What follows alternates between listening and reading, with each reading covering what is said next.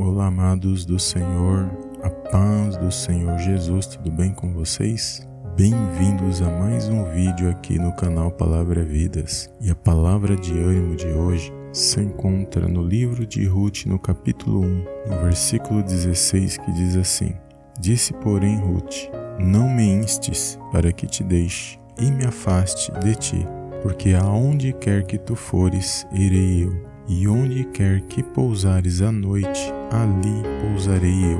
O teu povo é o meu povo, e o teu Deus é o meu Deus. Amém, amados. Glórias a Deus. Amados, esta palavra vai falar de uma mulher chamada Ruth, que fez a escolha certa em meio aos problemas e às dificuldades que ela estava passando.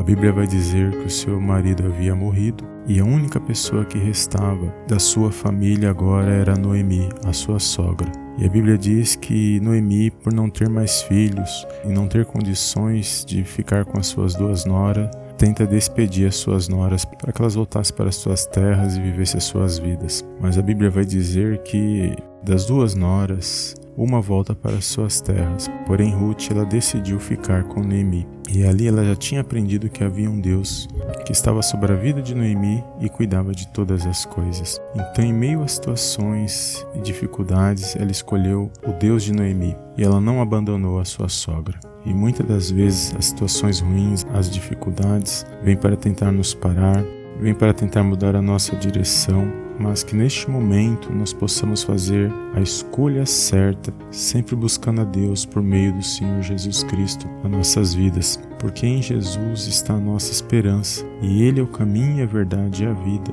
e ninguém vai ao Pai a não ser por Ele. Então, quando nós enfrentamos as dificuldades, as situações e nos apegamos ao Senhor Jesus, nos apegamos às Suas promessas e à salvação e tudo aquilo que Ele fez por nossas vidas, nós recebemos a força de Deus e por meio da fé nós lutamos para tentar vencer as situações.